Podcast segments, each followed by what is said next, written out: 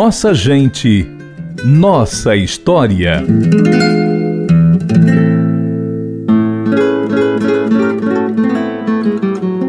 Raquel de Queiroz foi uma das mais importantes escritoras brasileiras do século XX. Tradutora, romancista, jornalista, cronista, dramaturga, foi a primeira mulher a ingressar na Academia Brasileira de Letras em 1977. Raquel nasceu em Fortaleza em 17 de novembro de 1910, mas precisou se mudar com a família aos cinco anos para o Rio de Janeiro, fugindo da terrível seca de 1915. Voltou dois anos depois e concluiu o curso normal no Colégio Imaculada Conceição. Com 19 anos, Raquel escreveu o livro que a tornaria conhecida, O 15, tendo a seca como inspiração.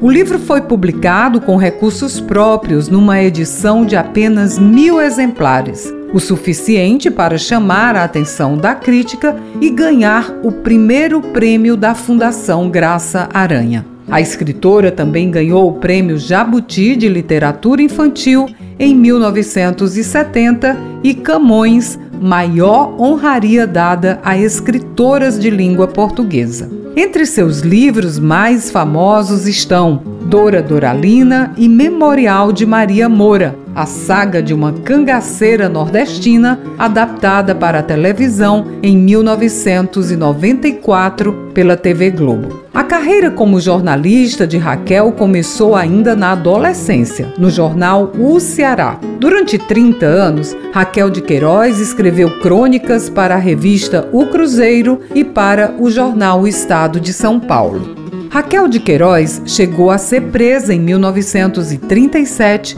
acusada pelo governo de Getúlio Vargas de ser comunista.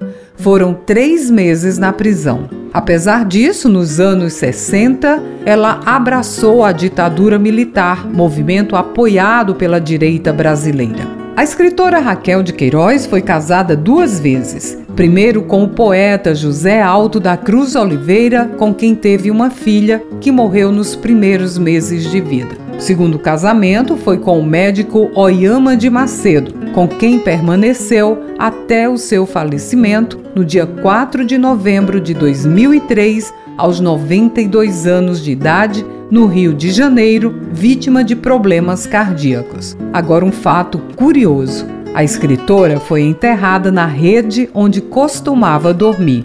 Diante de sua importância para a literatura nacional, em 2003 foi inaugurado o Centro Cultural Raquel de Queiroz, em Quixadá, município cearense, onde Raquel passava suas férias na fazenda Não Me Deixes, transformada agora em reserva particular do patrimônio natural. Raquel de Queiroz é nossa gente, é nossa história. A série Nossa Gente, Nossa História resgata a trajetória de cearenses célebres. A pesquisa e narração é de Ian Gomes, edição de texto de Rafael Luiz Azevedo e edição de áudio e sonoplastia de Ronaldo César. Compartilhar iniciativas. Esta é a meta da Assembleia Legislativa do Estado do Ceará. Rádio FM Assembleia 96,7. Com você, no centro das discussões.